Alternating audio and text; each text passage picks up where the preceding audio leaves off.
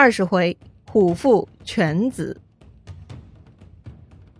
上回咱们说到，郑立功呢也跑了，郑国国君之位又空虚了。于是呢，老臣寨族啊又去迎回了郑昭公姬乎。哎，这就是郑昭公的第二次登位了。看到郑昭公二度上台，鲁国呢就想替郑立功出头，想帮助郑立功夺回王位。诶，为啥鲁国要掺和这事儿呢？这个呀，估计是投机主义思想作祟了。但凡其他国家有内乱，哎，这就是插手捞好处的机会。但凡自诩有点能力的国家呢，都会蠢蠢欲动的。鲁国呢，未必见得就跟这个郑立公有多么要好，只不过呀，可以借这个机会跑去郑国捡便宜。另外呢，还有个宋国啊，宋国不用提了。这个宋庄公派去郑国的雍纠被杀，自己福利的郑立公又被逼走，宋庄公也是火大的很呢。这么一来呢，在帮助郑立功复位这件事儿上，鲁国跟宋国呢达成了一致意见。于是啊，这两个国家会盟，带上魏国、陈国，宋、鲁、魏、陈四国联军呢，就在鲁桓公十五年的年底打到郑国了。他们呢去讨伐郑昭公。或许呢是这次的战争啊太过仓促，准备不充分，这一次的联军进攻行动啊居然失败了。郑昭公呢保住了自己，不过宋庄公他们不死心，来年也就是鲁桓公十六年，他们呢又召集到了蔡国，哎，形成宋鲁魏陈蔡五国联军，再度讨伐郑国。这回嘛联军打赢了，但是啊他们并没有能够赶走郑昭公。因为呢，郑昭公给了他们很多赔偿，哎，有钱能使鬼推磨呀。既然郑昭公被打怕了，低头了，哎，那么目的也算达成了。其实也无所谓谁当郑国国君，只要肯伏低做小就行了。宋庄公这个黑手党大佬啊，拿着沉甸甸的赔偿，高高兴兴的回去了。之后呢，也就不再对郑国用兵了，赶走了外国侵略者，郑昭公的日子就好过了吗？哎呀，要说呢，他就是个倒霉蛋。哎，用钱呢是解决了外患，内忧却没有发现。要说呢，寨族算是郑国的定海神针。上一次啊，他是被胁迫答应福利公子突，其实呢，他还没有采取动作。郑昭公是自己吓得逃走的。如今啊，寨族在郑立公离开之后，第一时间又迎回了郑昭公，说明呢，寨族还是支持郑昭公的。可是啊，郑国除了寨族，还有别人呐。郑昭公啊，警惕性不足。他再度回国之后，直接留用了原班人马，而没有做人事调整。哎，这就给他自己带来杀身之祸了。在这个郑国公室的原班人马当中呢，有一个人名叫高渠弥。早年啊，郑昭公还是太子的时候，他觉得高渠弥这个人不行哈。他曾经强烈劝阻过自己的父亲郑庄公不要重用高渠弥，但是呢，郑庄公有自己的考量，他没有采纳儿子的建议。还是用了高渠弥，而这个郑昭公啊，当年劝阻父亲不成，他自己也没往心里去。但这事儿啊，让高渠弥记仇了。这一回，郑昭公又回来当国君了。高渠弥很担心郑昭公啊，又会看不惯自己，回头就坏了自己的荣华富贵哈。这怎么行呢？不能坐以待毙呀。于是呢，就在郑昭公回来的第二年，趁着郑昭公秋季打猎的机会，高渠弥呢。躲在暗处射杀了郑昭公，并且呀，将这件事情当做打猎的事故给处理掉了。哎呦，我的天哪！郑昭公死的冤呐！要说呢，不要随意评价别人，哎，更不能得罪别人。如果真的做了，就要提防报复。这个郑昭公就是太大意了。昭公一死，郑国国君之位又空了，咋办呢？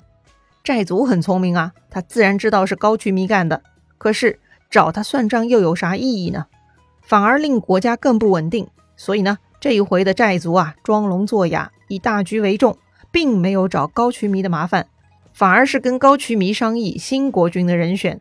想来呢，迎回郑立功不合适，估计他回来也会搞清算啊。所以呢，他俩一合计，就拥立了郑昭公的另一个弟弟公子伟。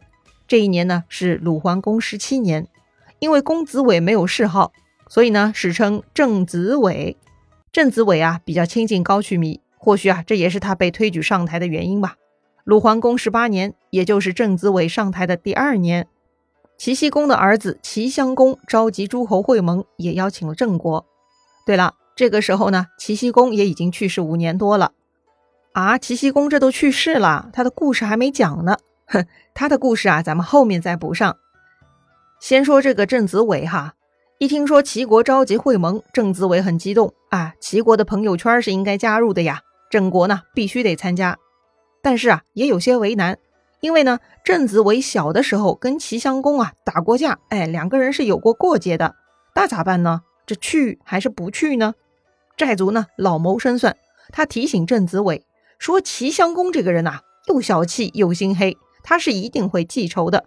如果前去会盟，会遭他毒手，太危险了。所以啊，寨族劝郑子伟不要去参加齐襄公的会盟。但是郑子伟觉得不至于啊，这小时候打架嘛是私人恩怨，如今谈论的是国家大事。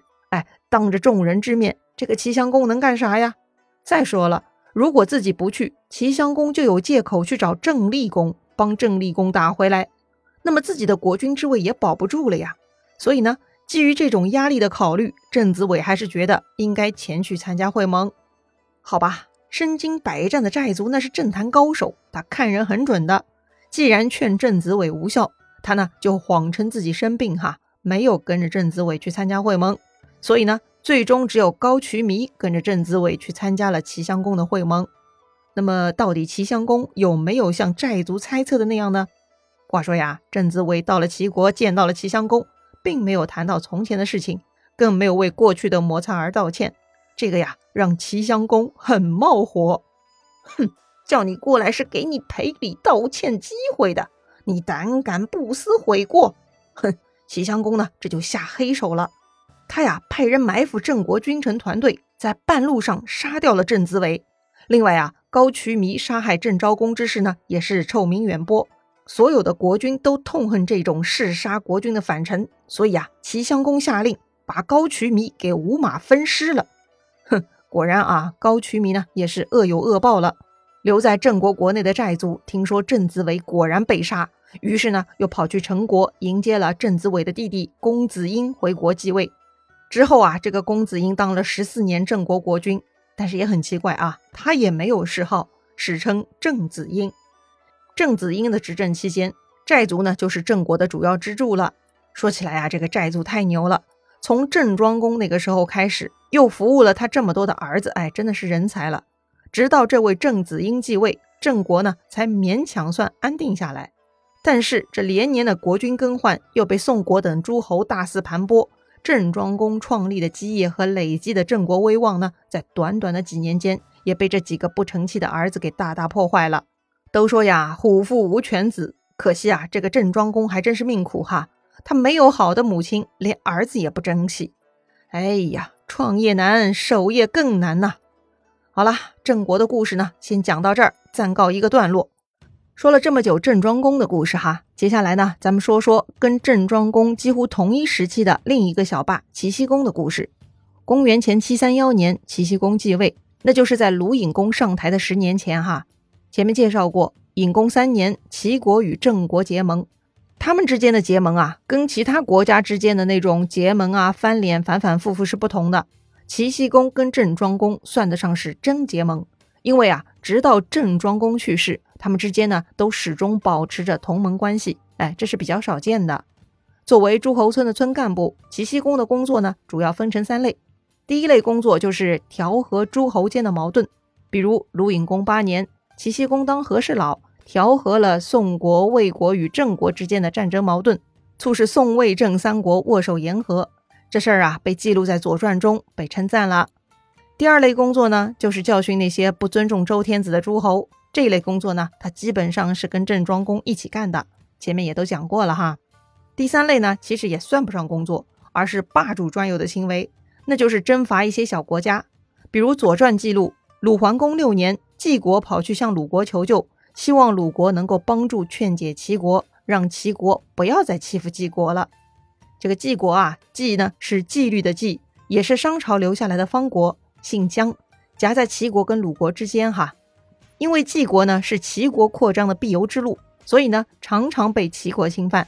于是晋国呢也定下国策哈，那就是呢依附鲁国，经常挑起齐鲁矛盾以求生存。不过呀，咱们现在说的这个阶段的齐鲁关系还是很甜蜜的，根本没有啥矛盾可言。所以呢，鲁桓公就没有掺和。那么这个时期，鲁国跟齐国到底有啥甜蜜关系呢？《左传》有记录：鲁桓公三年正月里，鲁桓公跟齐僖公见面。七月，鲁国第一大臣宇父跑去齐国求婚，请求齐僖公将女儿嫁给鲁国国君。